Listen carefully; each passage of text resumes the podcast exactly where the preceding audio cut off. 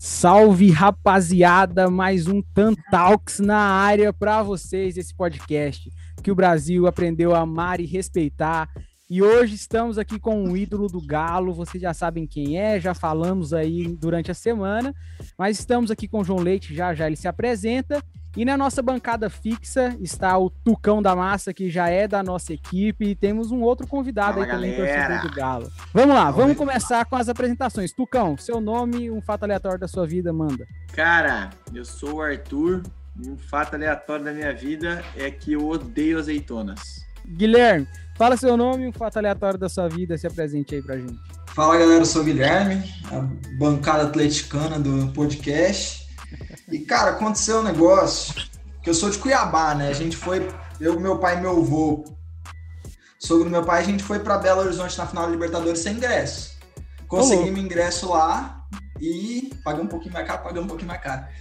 Entramos no estádio e aquele negócio assim, 2x0 tendo que virar no intervalo dos pênaltis. É, foi pros pênaltis no intervalo lá, que o pessoal fica preparando a lista e tudo mais. Meu avô começa a passar mal, passar mal não, passar a mão no coração, assim, ó, tremendo. 70 Ô. anos já, falei, pelo amor de Deus, meu pai quer. É, genro, é genro dele? É isso? Aham.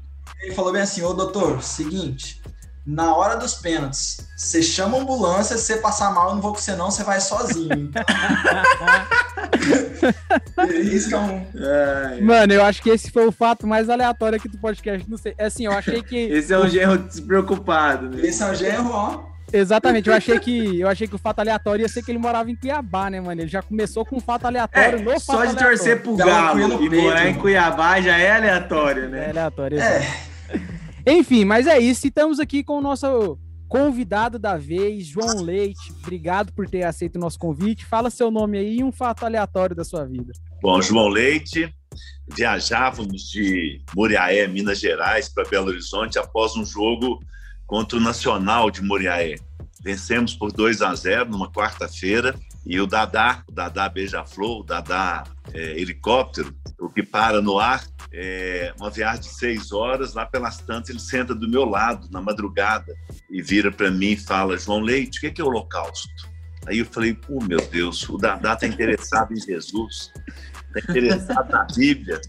Peguei minha Bíblia na bolsa e comecei desde Gênesis, o cordeiro que era sacrificado e o sangue dele para o perdão dos nossos pecados, duas horas explicando para o Dadá, até Uhum. chegarmos no Cordeiro de Deus, Cordeiro perfeito, Jesus. E todo aquele que arrepende do pecado, entrega a vida para Jesus, tem a vida eterna. Jesus é o holocausto, o holocausto perfeito, Dadá. Você quer? Quer o quê, João? Entregar a vida para Jesus? Não. É que domingo nós vamos jogar contra o Cruzeiro e eu quero fazer o gol holocausto. Eu não sabia direito o que quer dizer holocausto. Chegou no domingo, o cara fez o gol, deu entrevista e ainda falou assim: eu apresentei o Cruzeiro como sacrifício vivo no altar. Este é o holocausto. É isso, cara. dá, né? Eu, E de bom tempo, o cara, achando que ele estava interessado em Jesus e queria botar nome no gol. Pegando evangelho ali. ele queria colocar o nome no gol. Cara, eu acho que esse conseguiu ser mais aleatório. Não, mas enfim. E eu, eu que vos dá apresento condição. aqui, sou o Jonathan Ribeiro e vocês já sabem, o fato mais aleatório da minha vida é ser Vila Novense. Eu tava falando aqui que nós vamos subir esse ano, hein? E esse, lá. e esse é mais um Tantalk. Seja bem-vindo ao nosso podcast.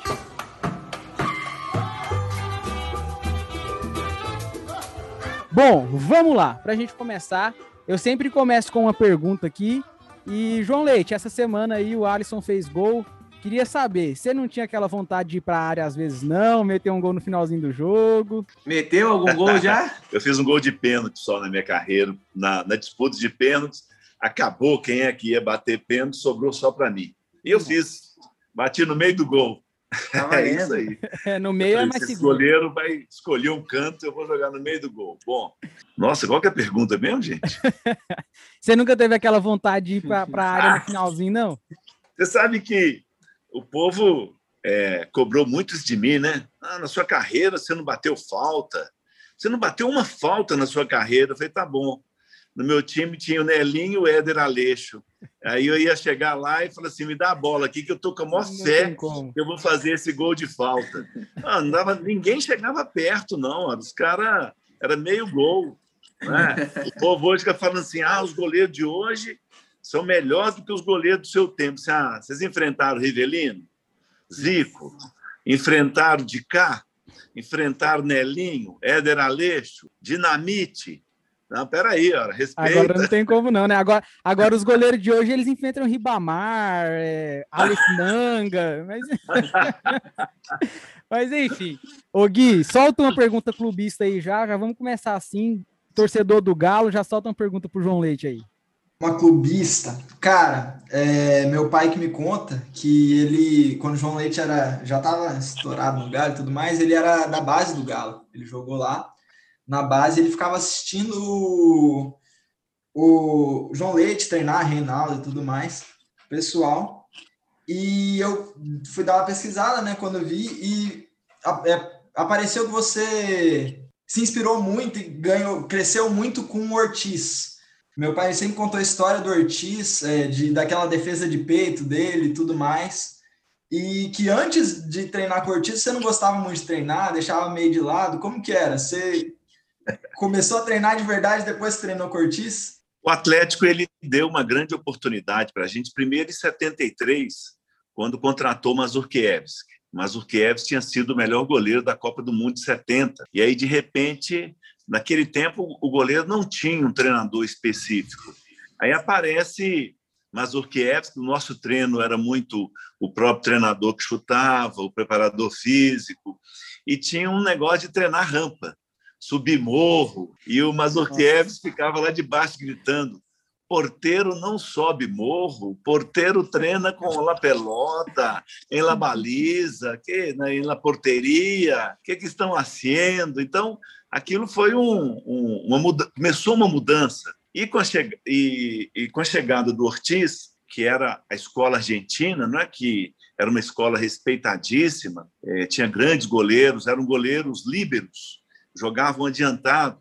A torcida do Atlético reclamou muito de mim porque eu joguei muito adiantado o tempo todo, né? Porque é, eu aprendi isso e uhum. salvei muitos lances cobrindo a zaga, né?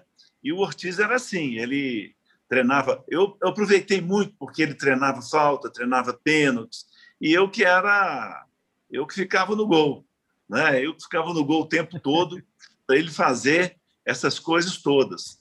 É, o pessoal ri muito porque nós fizemos uma excursão, fomos para o Oriente Médio, Indonésia, né? jogamos na Arábia Saudita e jogamos em Jacarta e no interior da Indonésia. E eu e Ortiz correndo numa avenida é, em Jacarta, capital da Indonésia, e a gente viu que estava chovendo e tal, não é?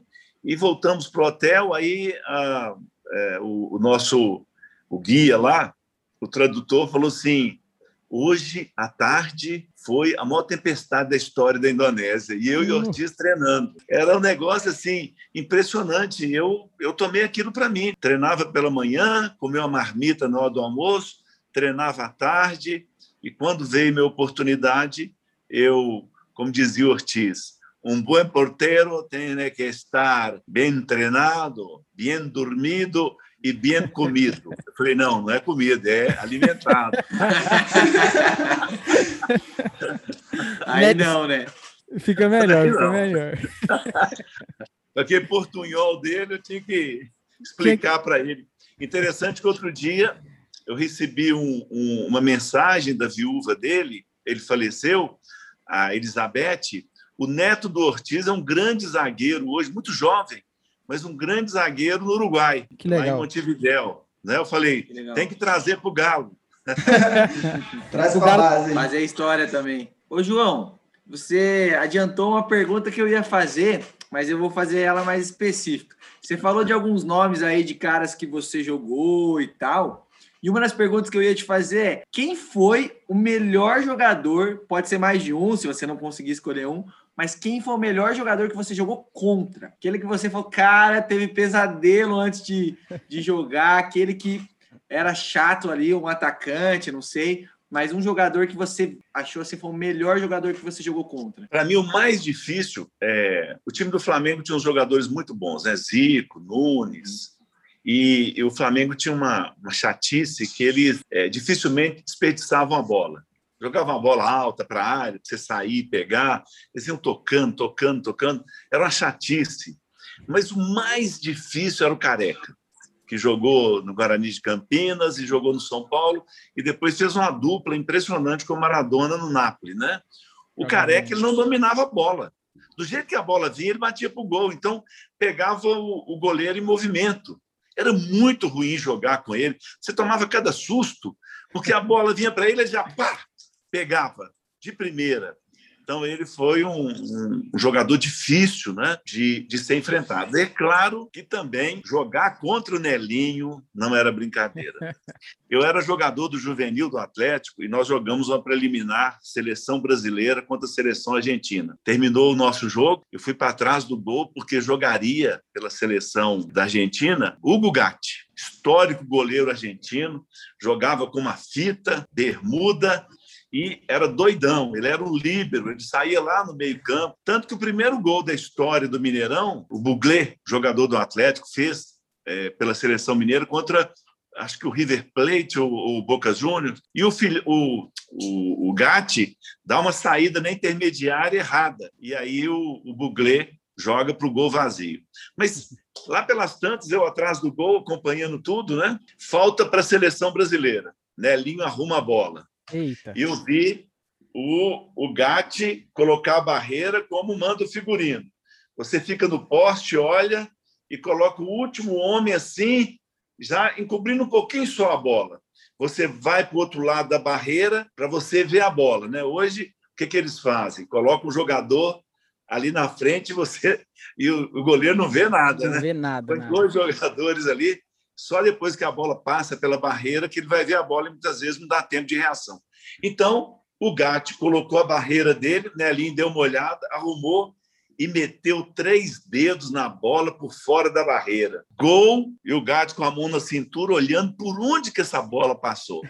Aí eu estreio Atlético e Cruzeiro, Campeonato Brasileiro de 77, time do Cruzeiro, um timaço, Raul, Nelinho, Joãozinho, Eduardo Rabo de Vaca, um timaço. E Vantuíra e Márcio Paulada falaram comigo, João, fica adiantado que o Nelinho mete uma bola comprida por Revetra, centroavante do Cruzeiro, e você pode antecipar e pegar essa bola para nós. Não pode deixar que eu estou ligado, gente. Primeira bola do jogo, o Nelinho pega e dá esse lançamento longo, e eu vi que dava para a bola entrar dentro da área, né? Aí eu uhum. peguei aquela, peguei a bola, só que o Revetra veio e me atropelou. Márcio Paulada chegou e falou com ele: Ô gringo, você é um homem morto, eu vou te matar. O que você fez com o menino? Primeiro lance, depois o Márcio tum nele, falta contra a gente. Eu falei, Márcio, era falta. E aí eu tenho barreira. Aí não pode. Quantos que você quer? Eu, sete na barreira. sete, gente. Coloquei dois sobrando na minha barreira e os outros cinco fechou a barreira. Né? Nelinho olhou assim para ver se ia jogar a bola por fora da barreira. Tinha jeito, não. Eu estava esperto, eu já armei ah. tudo e não tinha como passar ali. E ele bateu. E foi interessante essa é inesquecível, porque quando a gente estava discutindo a barreira, o Toninho Cerezo falou assim: gente, cuidado que a primeira bola da falta que o Nelinho bate, ele bate na barreira para machucar. Então, vamos colocar a mão assim na frente do rosto e a outra lá nos Países Baixos, né? Ah, não deu outro, né? Linha, primeira falta que ele bateu, tum, no meio da barreira, na mão do, do Cerezo e no olho do Cerezo. Hum. Nocaute. O Cerezo cai no chão e eles banando para ele acordar. Mas para terminar a história do, do Márcio Paulo, estou falando aquela pergunta, o Nelinho era terrível, é difícil jogar contra ele. Mas o Márcio Paulada, no, no, no, segundo tempo, é o melhor back. Márcio Paulada foi meu melhor back. O Nelinho bate o escanteio, o Vantuir tira de cabeça e eu estou ouvindo a gritaria dentro da área. Ai, ai, ai, ai, ai. Quando eu olho, o Revete está no chão, o nariz apontando para lá e sangue, calor, né, de sangue voando para todo quanto é lado. Olhei, cadê o Márcio? O Márcio estava lá no meio campo, assim, olhando para a torcida. Não tinha é, as, as câmeras que tem hoje e tal, né? Aí voltou para a área, eu falei, Márcio, João, eu falei que eu ia matar esse gringo. O homem saiu de, de maca. Eu falei, ele, ele te machucou, eu ia matar esse cara. Outros tempos, né? Outros Teve tempos. um lance também, um Atlético Cruzeiro. Eu, eu entrava em campo e dava uma Bíblia para o jogador adversário. Uhum. Atlético Cruzeiro já tinha dado a Bíblia para o Raul, dei para um jogador de linha. E aí ele entregou para o massagista do Cruzeiro. Eu vi. Começou o jogo, primeiro lance do jogo, lançaram a bola para o centroavante do Cruzeiro, Roberto César, e ele fez o gol. Eu olhei para o assistente, ele com a bandeira levantada. Deu aquele alívio, né? Só que eu estou olhando para o bandeira, está voando uma coisa em direção a ele. E aí, quando eu olhei, era a Bíblia. Pegou na cabeça do bandeirinho, espalhou página da Bíblia pelo gramado do Mineirão todo. Nossa. E o mais engraçado é que quando terminou o primeiro tempo, a imprensa toda veio. João Leite, o diretor do Cruzeiro, jogou a Bíblia na cabeça do bandeirinha. Quantos anos de azar para o Cruzeiro?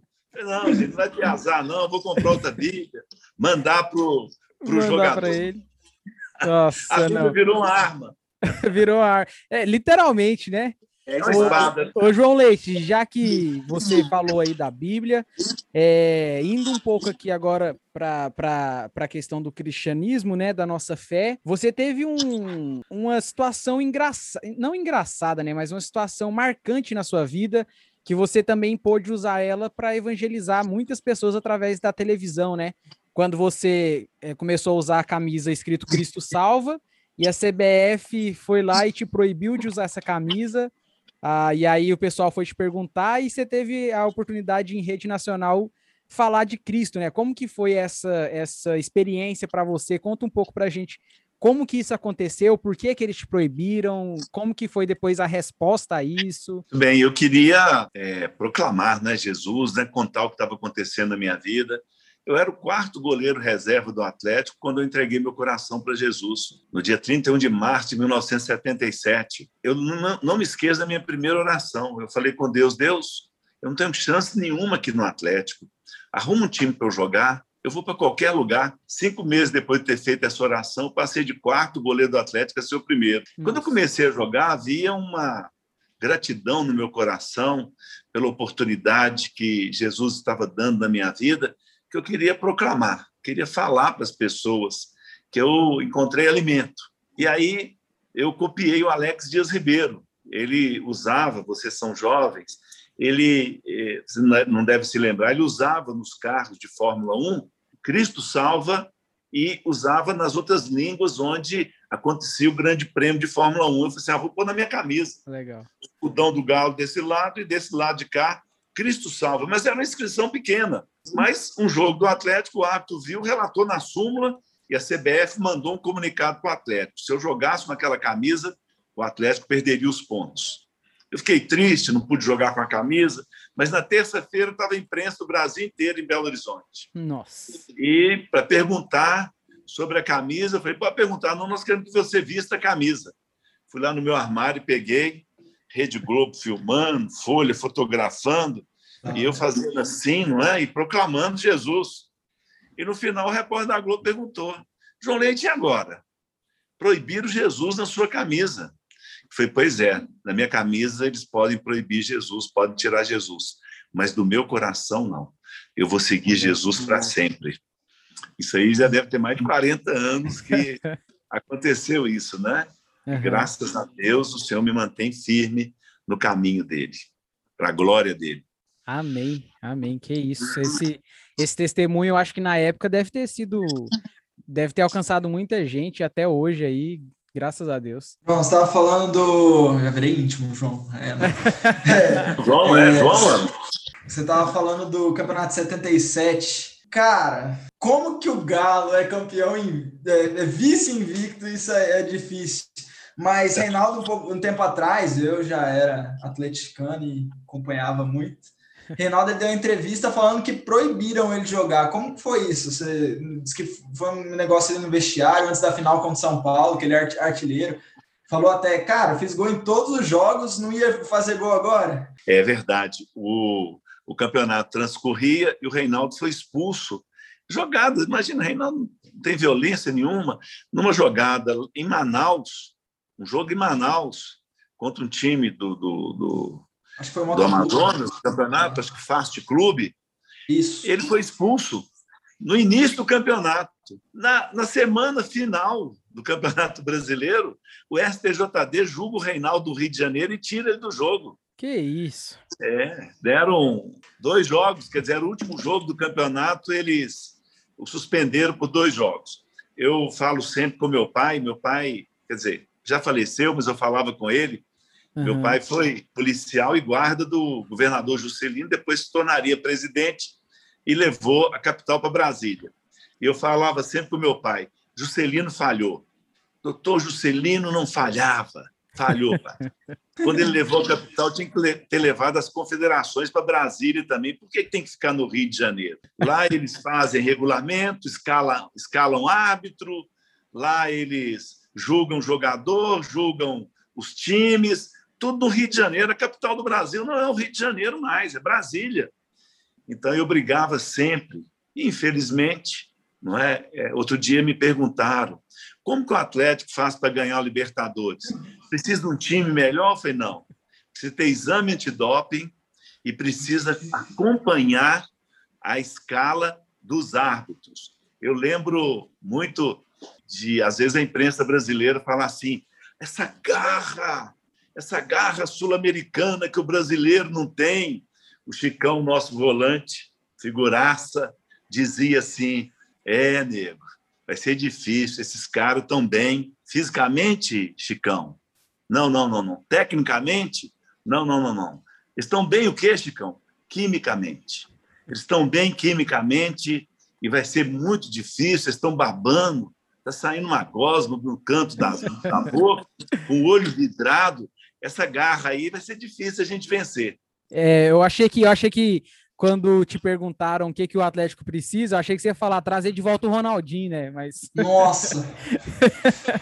é só isso, não. E se eles, e se eles suspendem o, Reinald, o Ronaldinho? É Ou fazem como foi na, na Libertadores de 1981. Eu ia te perguntar isso agora. É, é, a única pergunta de futebol que eu ia fazer. Essa é a unanimidade. Pode fazer, pode fazer, Ana. Lá, não, é isso aí, Pronto, sobre então, 81. É, é, nós, nós fomos jogar contra o Flamengo, um jogo extra para ver quem continuava na Libertadores. Uhum. Poderia. Qual fase que era da Libertadores? Era, era grupo, era grupo. E a gente disputava contra o Flamengo, Olímpia e Cerro. E nós estávamos na frente, empatamos com o Flamengo e tinha um jogo extra no Serra Dourada. E aí a Confederação Sul-Americana fez o quê? Podia ter escalado um arte boliviano, peruano, argentino, gaúcho, paulista. Escalou um hábito carioca. O cara Nossa. foi no avião do Flamengo para Goiânia, é, desceu lá no, no Santa Genoveva e os caras querem falar com a gente que aos 12 minutos ele expulsa o nosso melhor jogador, Reinaldo. Cara. Não tem, não tem explicação uma uhum. coisa dessas, né? Por isso que eu falo que é importante o trabalho da, da, da diretoria, muito importante. 80 aconteceu a mesma coisa. Nós tínhamos é, seis jogos sem tomar gol na decisão de 80. Dois jogos. Uhum. Primeiro no Mineirão contra o Flamengo, árbitro escalado, Romualdo Arte Filho. Deixa eu contar para vocês quem era Romualdo Arte Filho. Um bom árbitro, foi árbitro da Copa do Mundo, mas era conhecido como árbitro da coluna do meio, o árbitro do empate. 80% Eita. dos jogos do Romualdo era empate. Ele apitava o jogo no meio do campo. Pi, pi, pi, pi, pi. E mais nada. Um jogo violento. O time do Flamengo bateu no Atlético. 1 a 0 para nós. A gente precisava fazer placar. Quando chega no Maracanã, quem era o árbitro? José de Assis Aragão, aspirante à FIFA. O jogo tinha que correr. Ele expulsou três jogadores do Atlético. Na segunda-feira, ele era árbitro FIFA.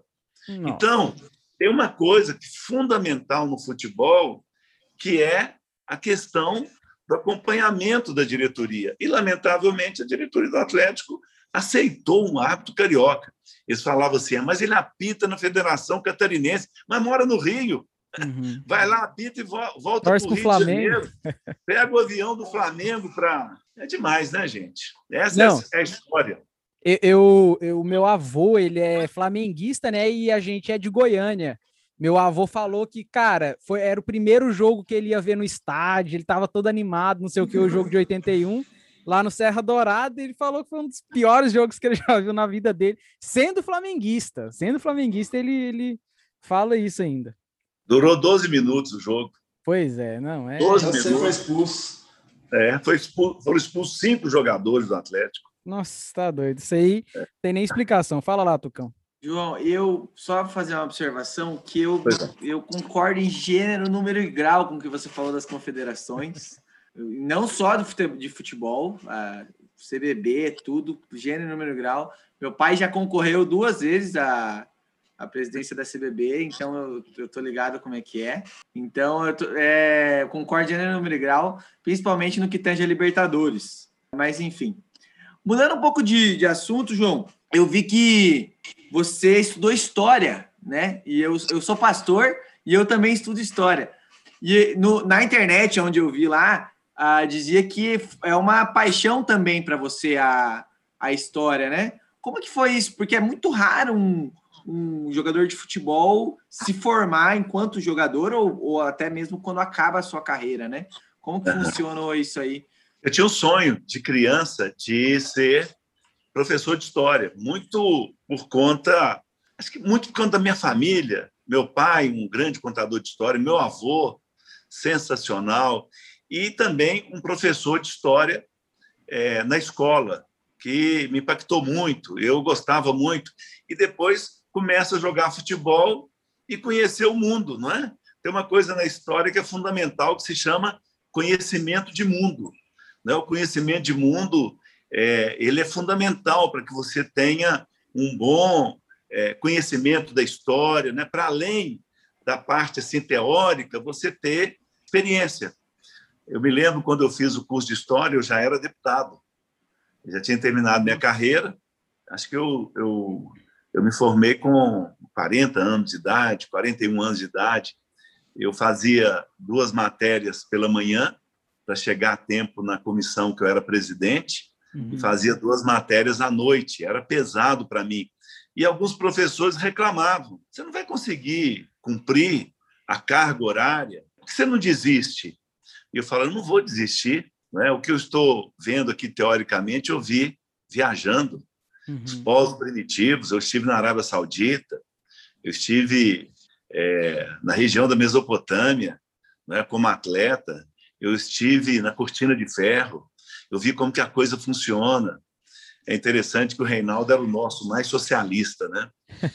E nós chegamos lá na Cortina de Ferro para um jogo e ele entusiasmado, né? Que ele levantava o punho para comemorar os gols, e ele entusiasmado, fotografando tudo. De repente vem lá um soldado, mete um fuzil na testa dele, Nossa. toma a máquina e vela todos os filmes. Né? Naquele tempo você abria a máquina e acabava com todos os filmes. Aí nós viramos para ele, o rei, é isso aí que você quer para o Brasil? Não, é diferente, gente. É diferente disso e tal, não sei o quê.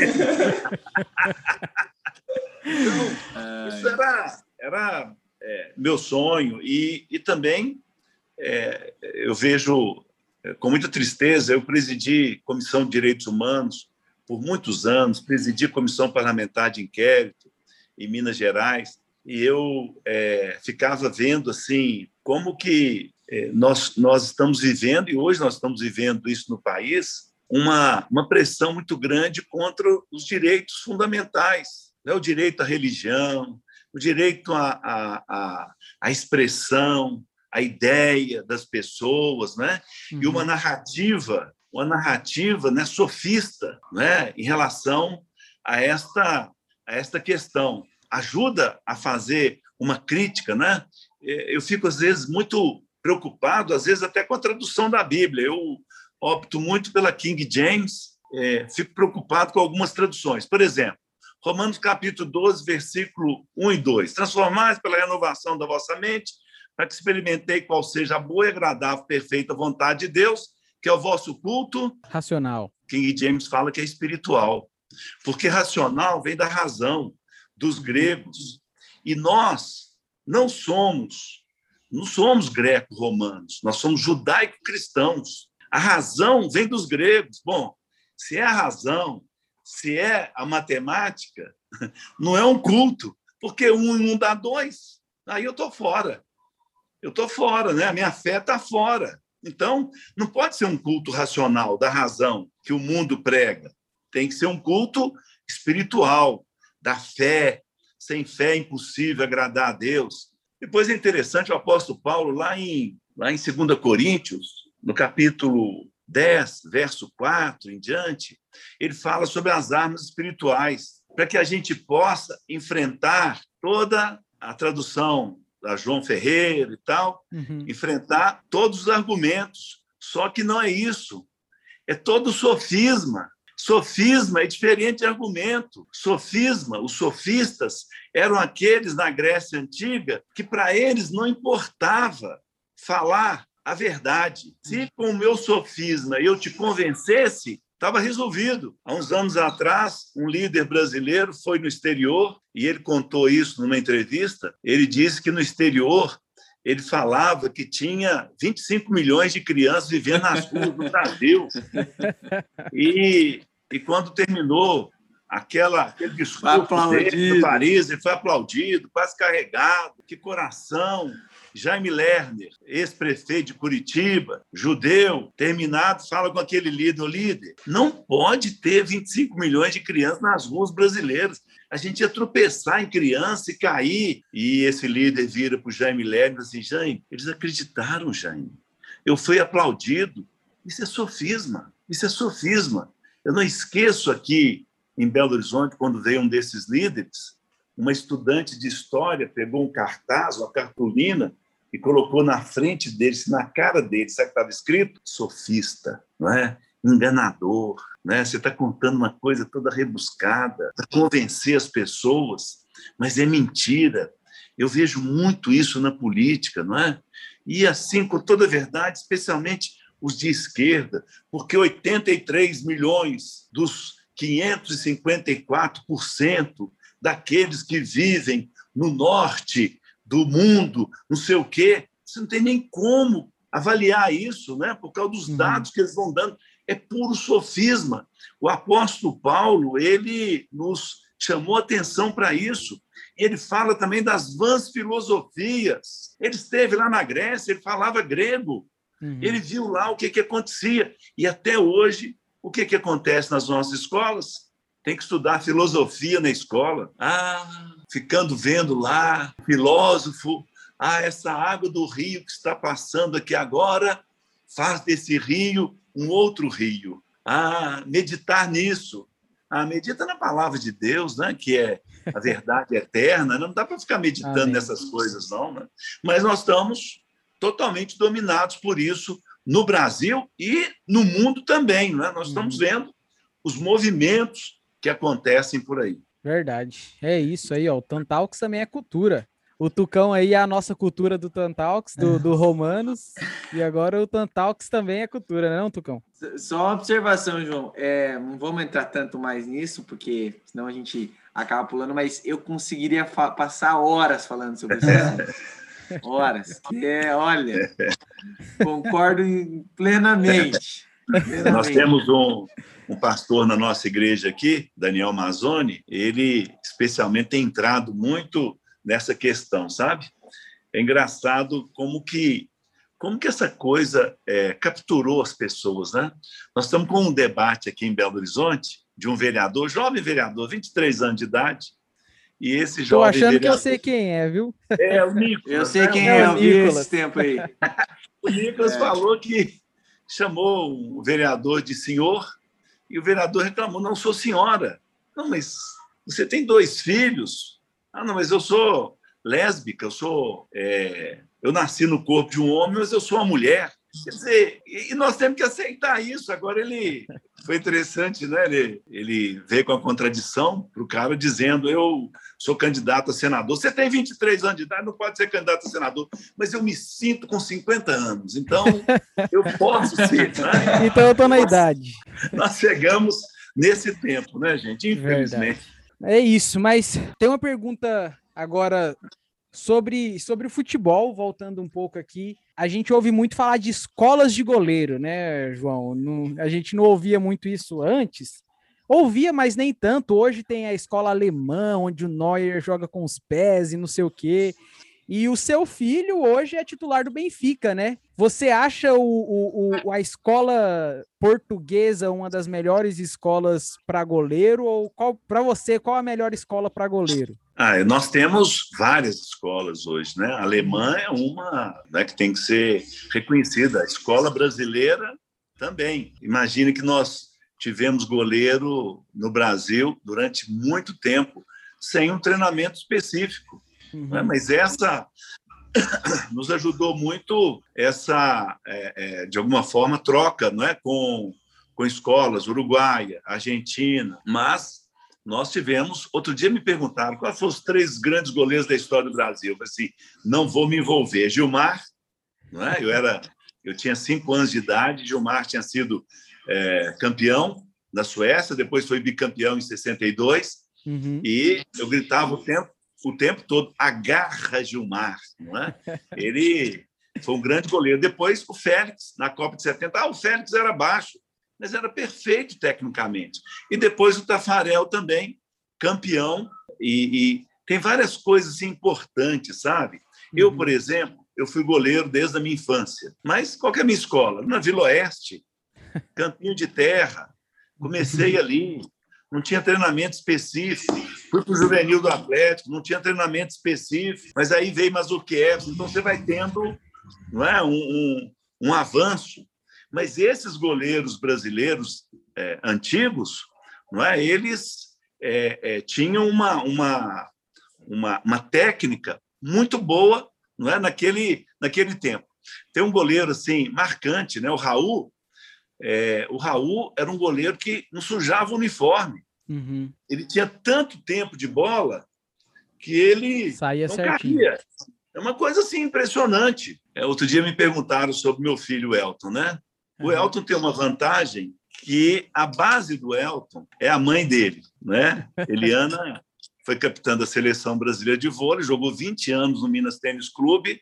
O, o, o, o esporte, né, como o vôlei e, e outros esportes diferentes do futebol, por exemplo, o futebol tem uma cabeça assim muito ultrapassada, né? Acho, por exemplo, que filhos de atletas, ah, o raio não cai duas vezes no mesmo lugar. Então tem uma perseguição. É, com filhos de atletas. O Minas Tênis Clube veio na minha casa. Cadê os três filhos seus? Estão aqui. Ah, nós queremos os três lá. Débora, mais velha, foi até a seleção mineira e a seleção brasileira de voleibol. Foi depois para a Universidade da Califórnia fazer fazer economia e jogar vôlei com a bolsa para jogar vôlei. Daniela foi atleta olímpica, ginástica rítmica foi Olimpíada de Pequim, é, campeã pan-americana, medalha de ouro, e o Elton começou no vôlei do Minas. Eu fui ver ele jogar. Uhum. Então, o Elton tem uma característica que é muito tempo de bola, né? nas bolas cruzadas, ele, ele tem muito tempo de bola. E então falo que ele é muito melhor do que eu nisso, porque ele nasceu na beira da quadra com a mãe jogando e ele começou aí, depois falou assim, eu quero futebol. Uhum. E aí sofreu muito por causa dessa cultura no futebol. Eu lembro ele jogando no Botafogo e eu queria ler assim a atuação dele no, no jogo uhum. e tinha um cara que comentava toda vez esse deputado que colocou o filho aqui no Botafogo, que Nossa. deve ter dado uma grana para o Botafogo. Nossa, quando o Elton foi para Portugal, eu fiquei assim, aliviado, não, ele vai ter mais sossego né, para viver a vida dele. Uhum. É, não é fácil, não. Não é, não é fácil é, a vida de um filho de atleta. No, no, no esporte especializado, vôlei, basquete, não é? Você uhum. não tem essa cultura. Mas no futebol, não sei como é que é hoje, mas no futebol tem essa cultura, infelizmente, o que traz uma pressão muito grande para os atletas, filhos de atletas. Para chegar no seu nível, faltou subir ladeira, né, João? Vamos estar no Benfica, rapaz. ah, mas o Galo, né? Vamos concordar. Domingo ele joga a final da Taça de Portugal contra o Braga. Ô, oh, louco, que isso. É, Não, é, aqui, antes, eu sou mais um galo. antes da gente, da gente, do Guilherme fazer a última pergunta para a gente caminhar para o final, A gente tava falando dessa questão aí de escola de goleiro, e, cara, ano passado eu sofri tanto com aquele jogo do Diniz de sair com o pé. O Tuco já sofreu com o jogo de Diniz de sair com o pé.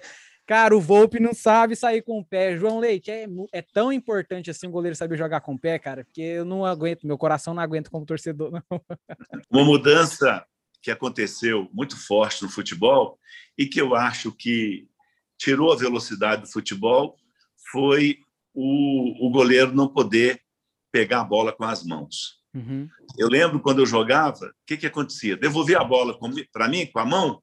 Uhum. É, é, eu lembro que a final de 77, o Minelli falou tinha que marcar a saída de bola minha com a mão, porque eu já jogava no Paulo Isidoro lá na frente, eu já jogava no Cerezo lá na frente, então era um jogo mais vertical. Então hoje se a gente, eu fico vendo, ah, terminou o primeiro tempo, 280 passes corretos do São Paulo. O, o Volpe passa para o Miranda, o Miranda passa para o Volpe, é passa para não sei quem, devolve para o Volpe. Isso é no futebol, no mundo todo. Eu fico batendo boca com Elton por causa disso. Filho, no meu tempo o jogo era vertical, filho. Ó, pum, lá na frente e o jogo ir embora. Agora vocês ficam ali atrás, tá, tá, tá, e de repente perde uma bola dessa, gol. E gol. É, eu, eu não sei, vai chegar um momento que tem que ser avaliado isso. Não é? eu certeza. sei que aquilo, a, a volta para o goleiro, às vezes, permitia fazer uma cera, uhum. não é? Uhum. mas isso pode ser trabalhado. Agora, o jeito que está o futebol hoje, da preguiça, né, gente? Não, demais. A sai de trás, né? Eu, eu, ontem eu tava assistindo, eu sou Vila Novense, mas eu sou São Paulino também. Ontem eu tava assistindo o jogo, o Racing ganhando dentro do Morumbi e o Volpe com a bola no pé. Oh, isso mesmo, com a bola no pé, não, não tem como. Aí o Volpe toca pro, pro Diego Costa, aí o Diego Costa vira pro Arboleda, a gente perdendo dentro do Morumbi. Assim, é. indiscutível isso. O goleiro do Galo é o Everson, ele só sabe jogar com o pé. Conhecido da, da massa atleticana, um cara que eu acho que já estava lá na sua época, se não estava, chegou na sua época. Tá lá no Galo até hoje. É, Belmiro, Belmiro já estava já tava lá na sua época, como que era? Que ele tá, cara, aquele cara é, é ídolo já. É, o Bel estava lá desde que eu comecei no juvenil. Naquela altura, o Bel era o massagista do juvenil do Atlético. Era o juvenil mais ou menos, né? Eu, Getúlio, Heleno, João Alfredo, Paulo Isidoro, era um, um juvenil mais ou menos aquele. Só gente fraca. É, Marcelo Oliveira, Silvestre. Marcelo é, Oliveira não, era outro nome. Marcelo, Marcelo Oliveira. É, Marcelo, como que eram os que chamavam ele? Marcelo Pacote. Isso, Marcelo Pacote. o tá informado. Tá informado, que isso.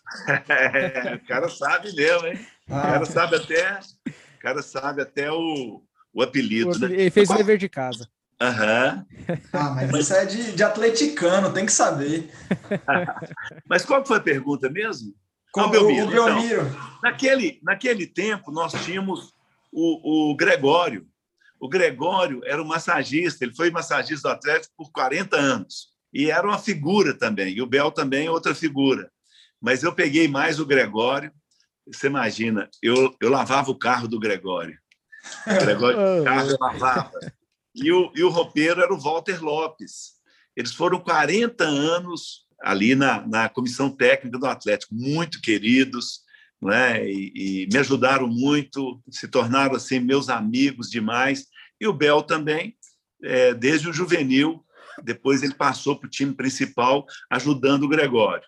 Depois o Gregório é, não ficou bem de saúde, parou, e aí o Bel assumiu e está lá há muitos anos, né?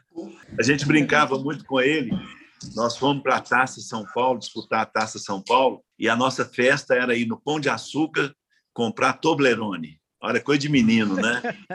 E a gente ia na Zé Paulino. Zé Paulino é a rua perto da Estação da Luz em São Paulo, que tem os preços mais baratos de roupa. E a gente ia lá comprar. E aí o nosso treinador falou que a gente ia para Santos, na praia, e nós fomos comprar short de banho. E o Belmiro comprou short de banho. E quando chegou lá, veio uma onda muito grande e o Bel tentou saltar a onda, só que a onda levou o short dele, né? Aí a, a gozação era massagista Zé Gobel salta onda e perde o calção, né? Aquela a gozação dos, dos jogadores. Mas era um tempo muito legal. O nosso roupeiro juvenil era o Irineu Fernandes, que era um olheiro do Atlético também, e o Irineu era gato. E a gente viajando para São Paulo de ônibus, para Taça São Paulo, e o nosso treinador arrumava uns presentes para é, sortear e a gente e, e, e, aí ele pegava lá um nome e dava um prêmio. E lá pelas tantas, ele, Gago, Irineu, escolhe o nome do Vilmar, nosso ponto esquerda. E o Vilmar é de Cataguases, tem até uma escolinha de, de criança hoje lá, eu já estive lá. E aí o, ele escolhe, então, o, o Vilmar e fala, Vilmar! E ele gostava de falar a cidade ou time que o jogador começou. Vilmar de cá, cá, cá. Não conseguia falar Cataguases. É cá. Aí lembrou de uma cidade próxima de Cataguases, que é Leopoldina. Cá, Leopoldina. Não, muito bom. Cara, é isso. Tantalks é isso. Fatos aleatórios aí, ó. Quem ia saber que o cara perdeu o shorts no, na praia em Santos. Mas é isso, cara. O nosso papo aqui foi muito bom. E, e, João, pra gente, no finalzinho, a gente sempre tem dois top 3. Um top 3 é mais profissional e o outro é mais aleatório. A gente já perguntou sabor de pizza, já perguntou um monte de coisa aqui. Mas vamos lá para os nossos top 3. Gui, começa aí com o top 3 profissional, manda aí.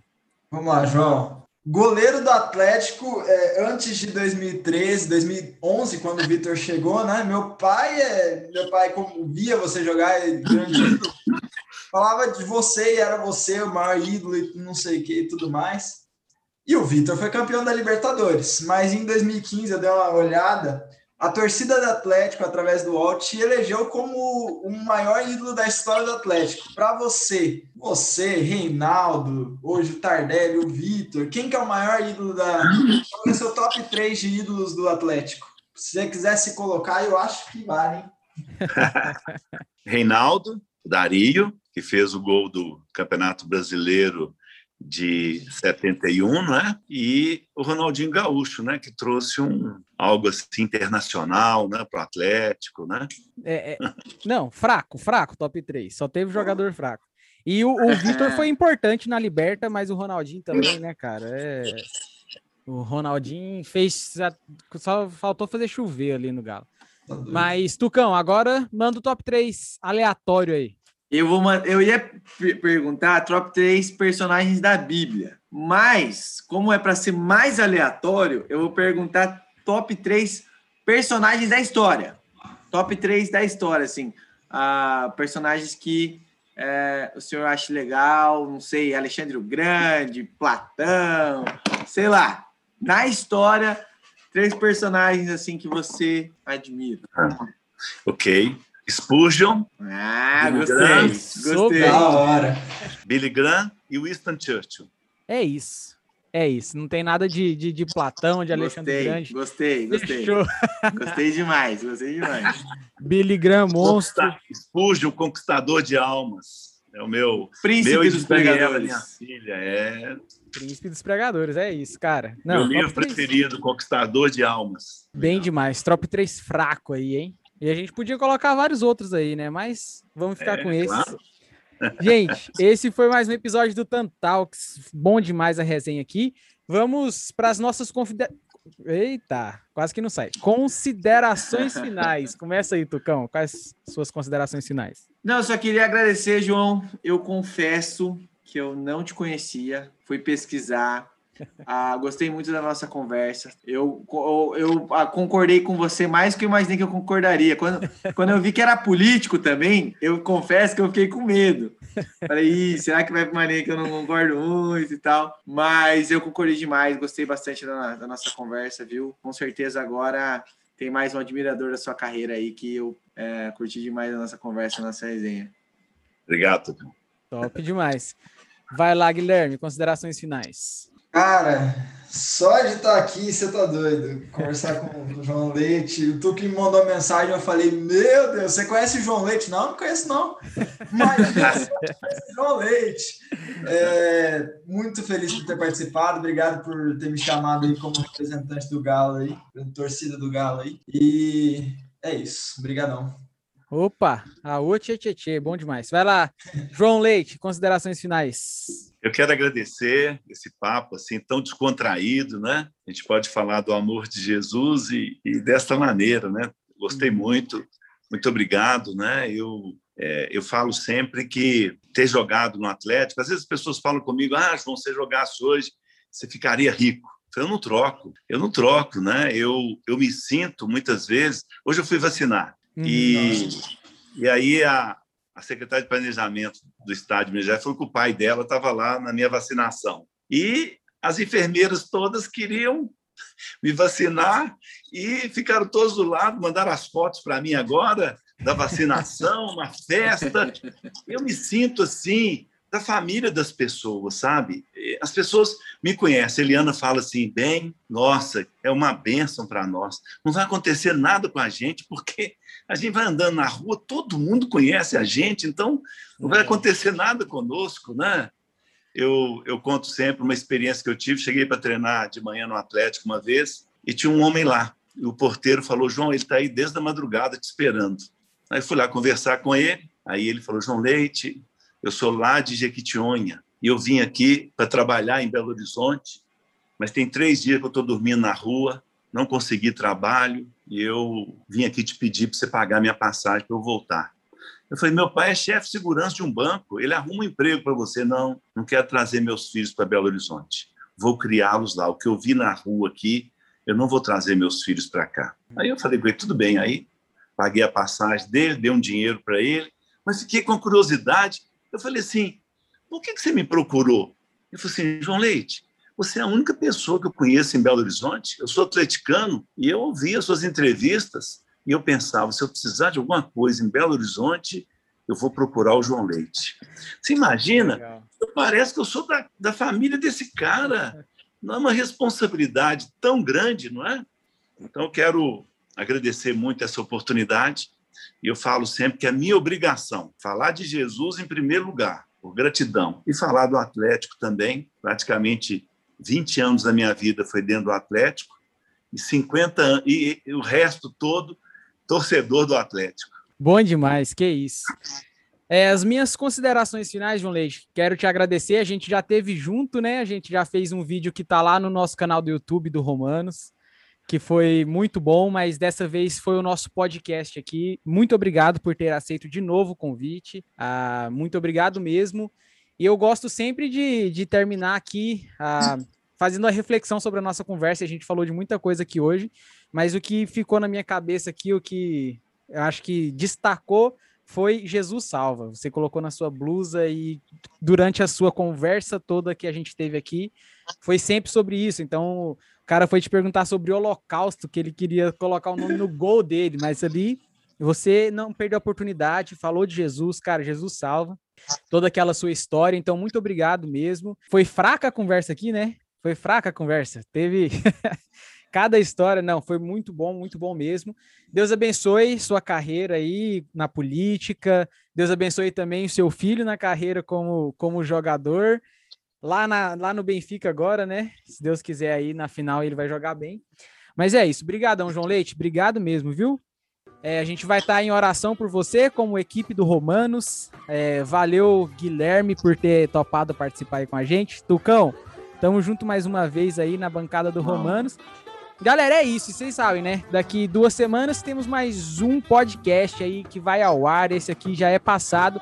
Brigadão, ouçam aí os passados e segue a gente lá no Instagram, romanos.rm. Valeu, tamo junto, abraço.